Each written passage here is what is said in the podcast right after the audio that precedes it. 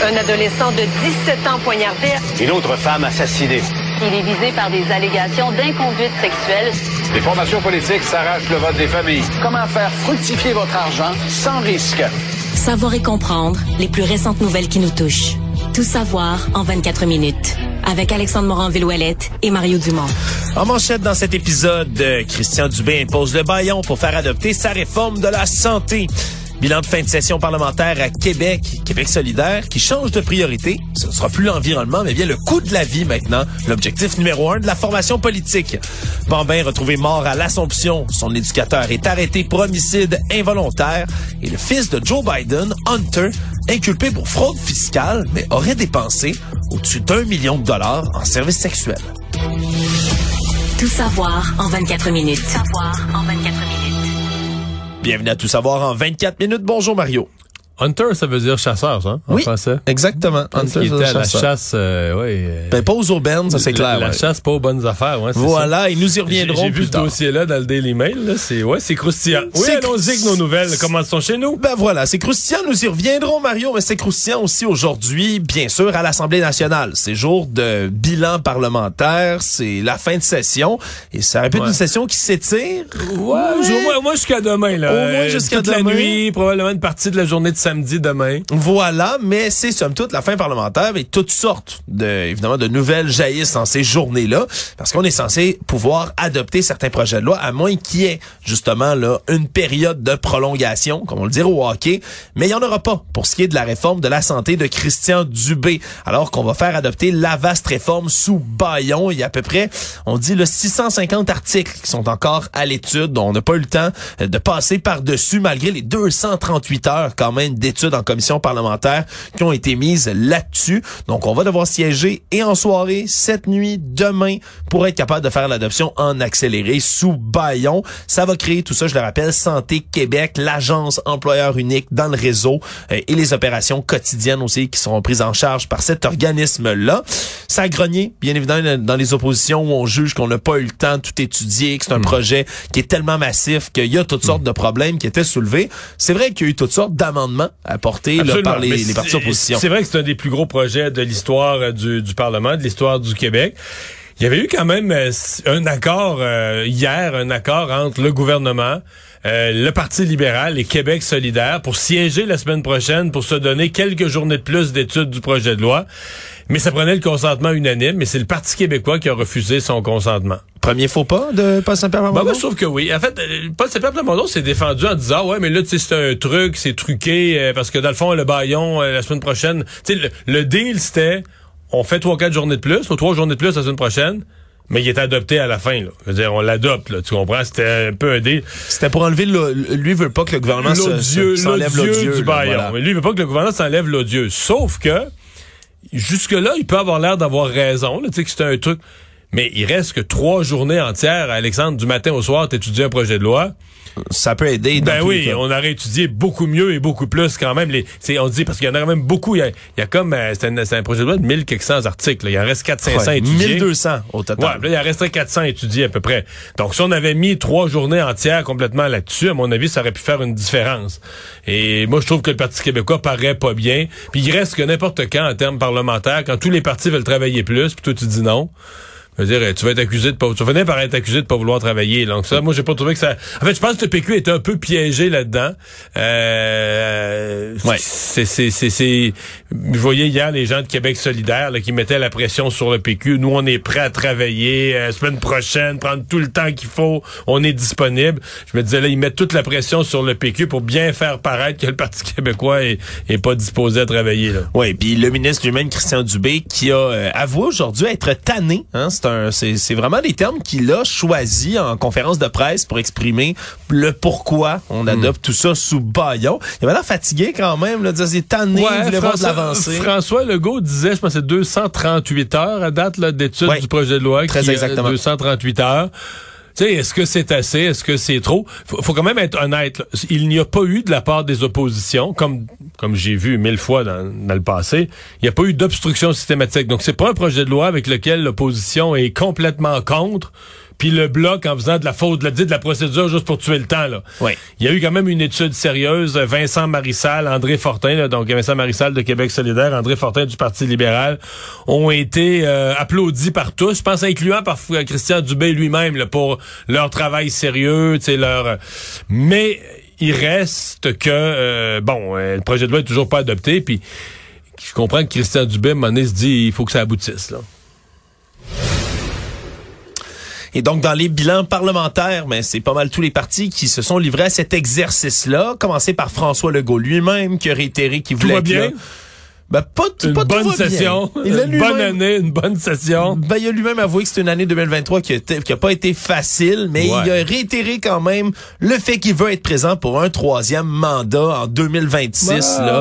On en reparlera dans deux ans. On en reparlera dans deux ans, bien évidemment. On sait très bien qu'on. Aujourd'hui, il n'y a pas le choix de dire ça, ouais. On comprend qu'il n'y a pas le choix de dire ça.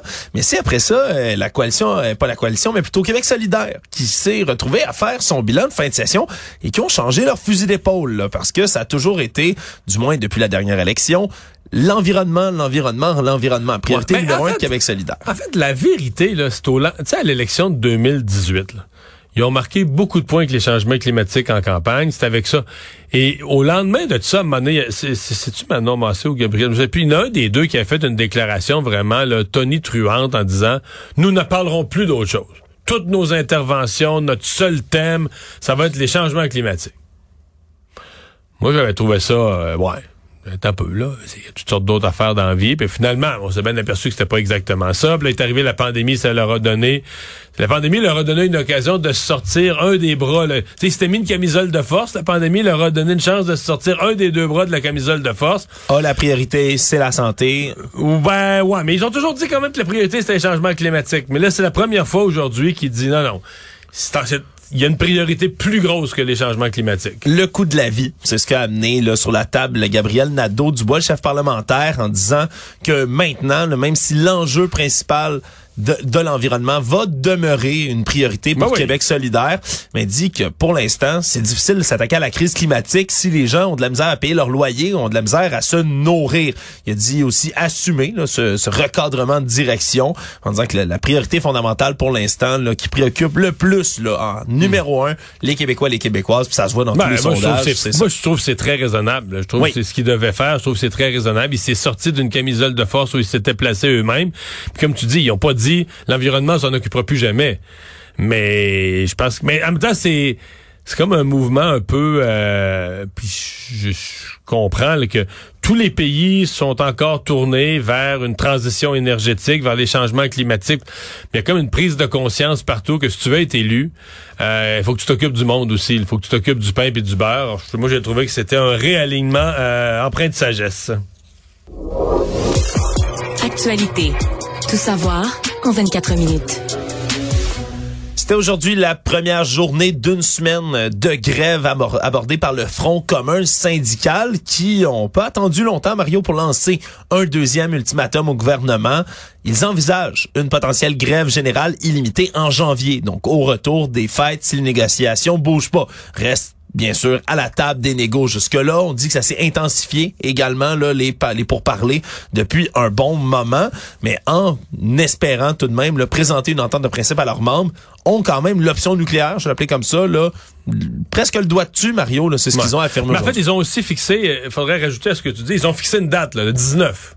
19 janvier. déce- 19 non, non, 19 décembre. 19 décembre, oui, pardon. 19 décembre pour décider de, de janvier, de ce qu'ils font en janvier. là. Donc là, ça laisse 11 jours. Euh, je suis tenté de dire, on arrive, euh, il, en reste euh, pas mal juste 10. Là. Et euh, bon, euh, est-ce qu'une entente est possible dans ces 10 jours-là? Sinon, euh, le 19, ils vont...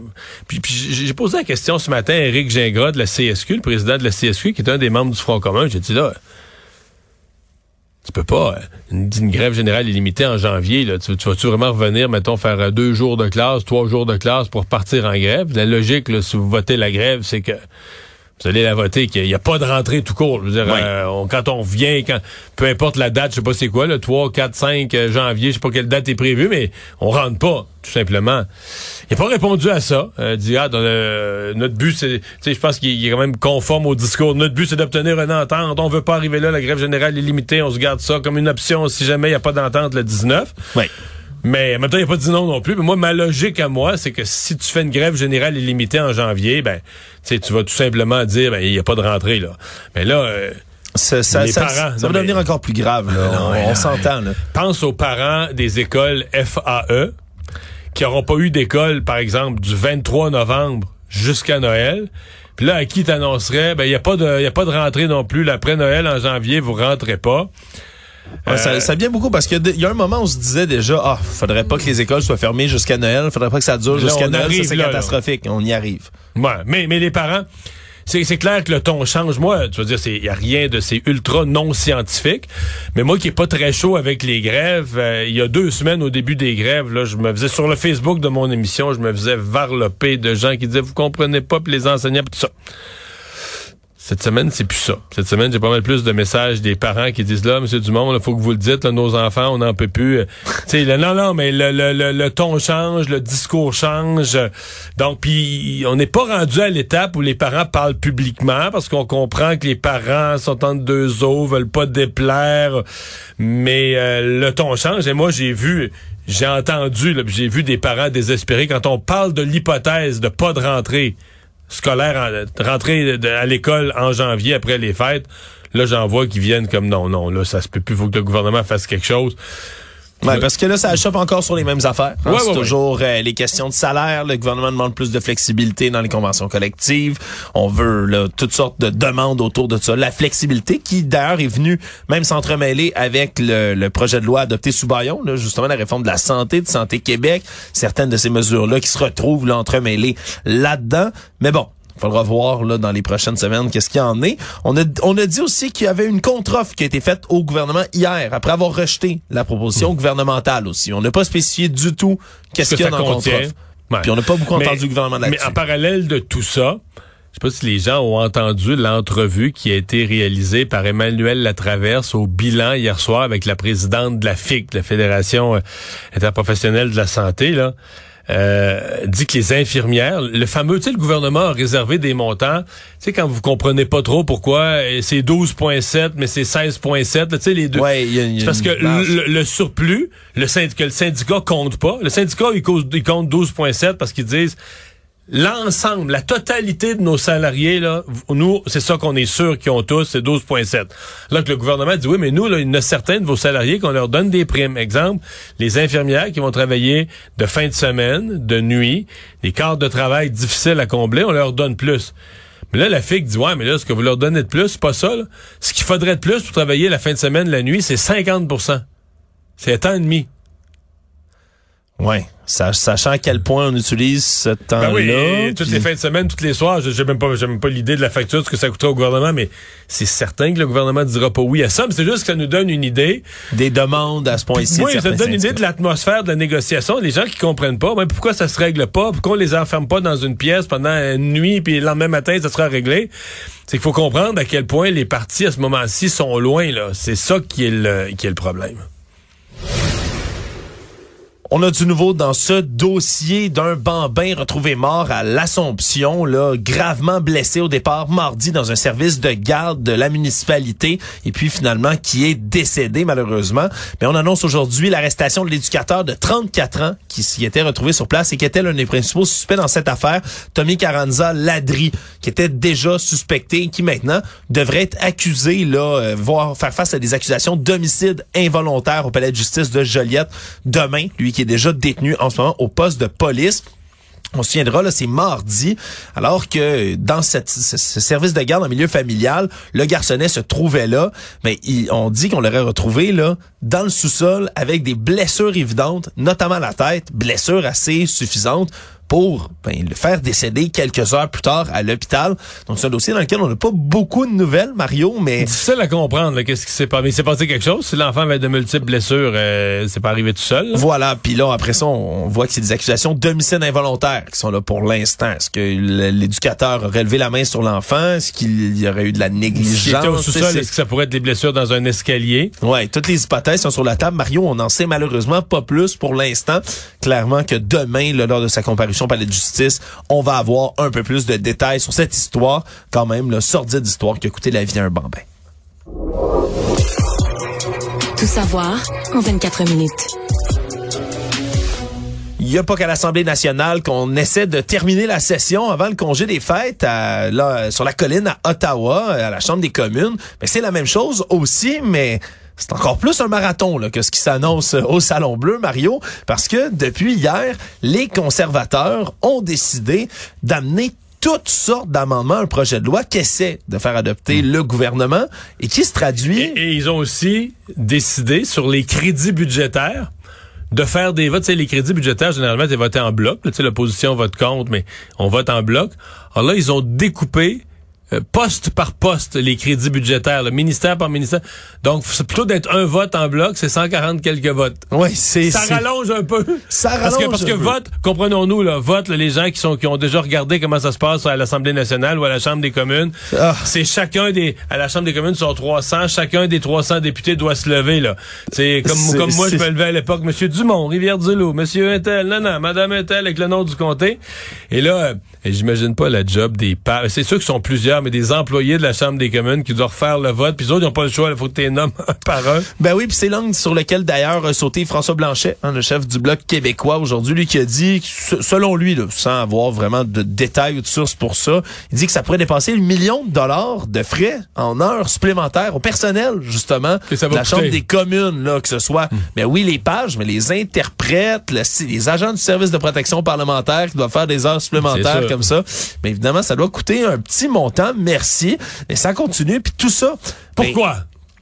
Mais c'est là que c'est plus corsé, Mario, parce qu'on veut mettre de la pression sur le gouvernement de Justin Trudeau pour qu'il y ait des nouvelles exemptions à la taxe sur le carbone, comme ça a déjà été fait dans les derniers mois par Justin Trudeau pour les gens qui se chauffent au mazout, ce qui était une demande de beaucoup de gens, entre autres, dans les provinces de l'Atlantique. C'est ça, parce que ça chauffe plus à l'huile des provinces de l'Atlantique. Et là, les conservateurs veulent une exemption pour les fermiers, une exemption pour les Premières Nations et une exemption pour le chauffage au gaz naturel. Parce que dans l'Ouest canadien, ils chauffent pas au mazout, ils chauffent au gaz naturel. Ben, pas tout le monde. Il y a des, c'est comme partout, les, les maisons sont pas toutes pareilles, mais disons, le, le, nous autres au Québec, on chauffe à l'électricité. C'est le Oui. chauffage de largement utilisé. Dans l'Atlantique, le chauffage largement, largement utilisé, c'est le mazout.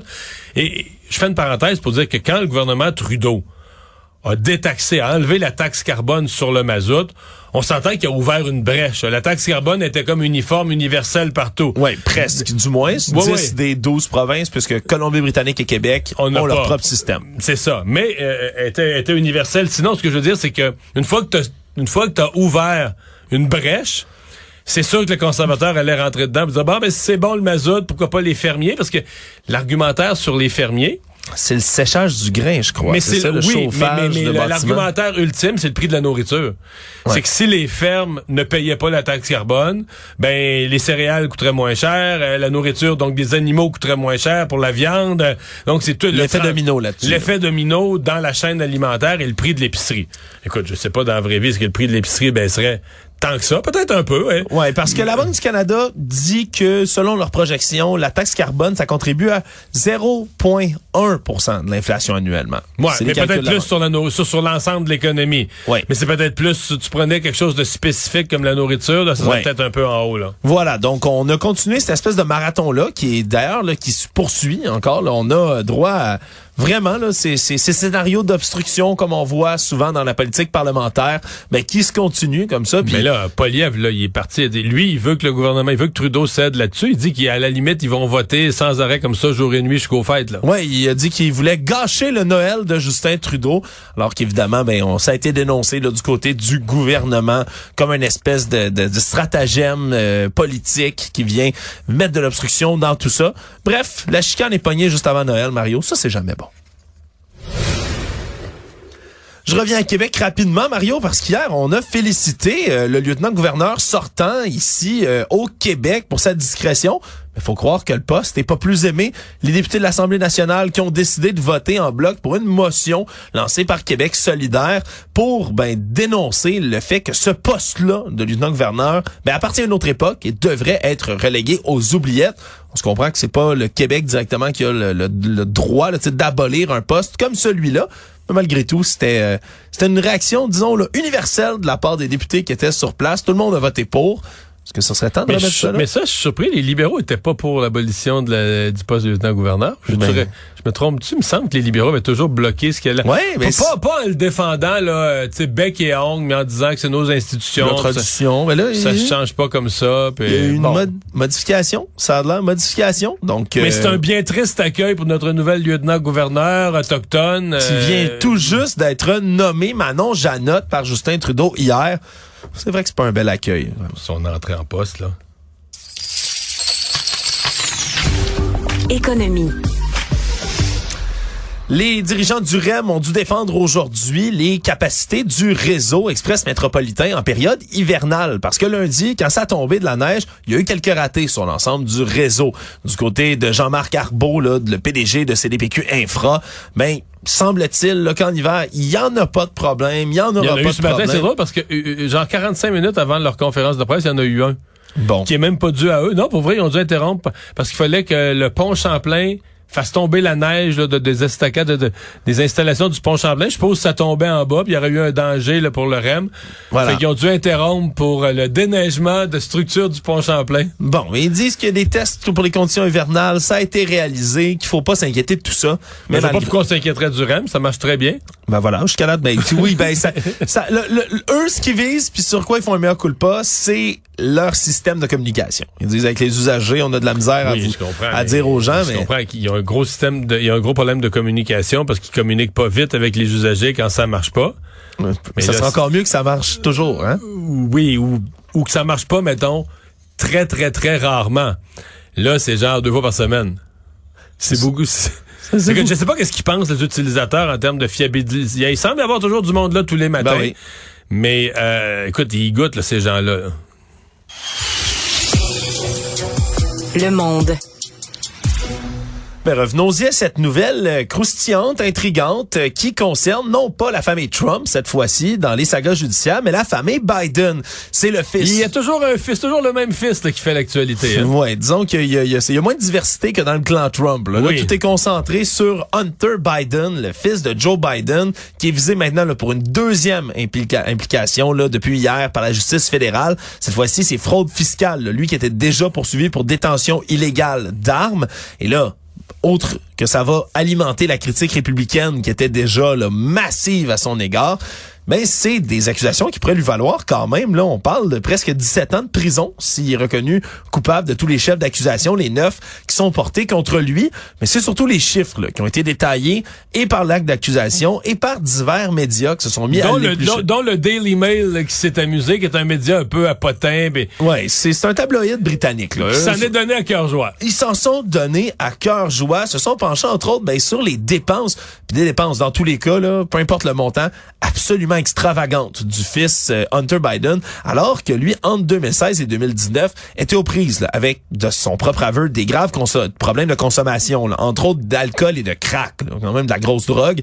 Et pendant ce temps-là, ben dépensait, on dit 872 000 dollars américains, ça c'est 1,2 million de dollars canadiens, tout ça en services de prostituées abonnement des clubs pornographiques, oui, d'escorte, d'accompagnement pour adultes, des clubs pornographiques, des Hey, clubs tu sexuels. peur, tu m'as fait peur, avec prostituée, mais c'est des escortes. Ce sont des escortes, des travailleuses du sexe, Mario, je vais le dire comme cela. Et on dit même qu'il a retiré là, la somme dans des guichets automatiques bancaires. Tu sais, aller dans un ATM, sur cette période-là, il a sorti 2,17 millions de dollars canadiens. Au guichet? Au guichet. Calvas, j'y vais même plus, moi. Ben, moi non plus, J'y vais, deux fois, j'y vais deux fois par année. À part quand je rentre dans un petit karaoké un peu miteux de Schlager Maisonneuve où je peux juste payer en comptant, ben j'ai peu, peu de fois je vais à l'ATM, mais hum, faut croire qu'en Deux tout, ben, millions? Yeah, ouais, c'est 1,6 million US, 2,1 millions canadiens. guichet. Au guichet. En argent. C'est de l'argent. Voyons donc. guichet d'ATM. Puis un endroit habituellement où on lance des billets Mario, là, selon la culture populaire. Mais c'est les clubs, justement, de danseuses et autres endroits comme ceux-là où ça aurait pu être dépensé. Puis là, ben, c'est des sommes faramineuses, là, pour, Mais sur ben, les sites porno, sur Internet. Ouais, et puis là, on parle de 683 000 dollars pour plusieurs femmes, ça c'est pas nommé, 400 000 dollars pour des vêtements et accessoires.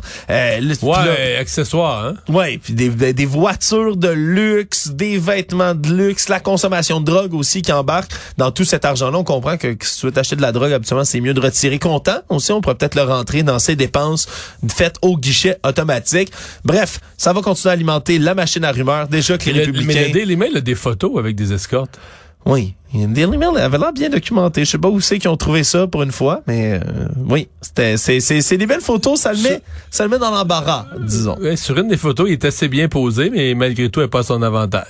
C'est sûr que euh, les, les grandes les grandes familles là, politiques américaines en ce moment, Mario, c'est pas euh, c'est pas tout rose tout ce qu'on voit. Résumer l'actualité en 24 minutes, c'est mission accomplie.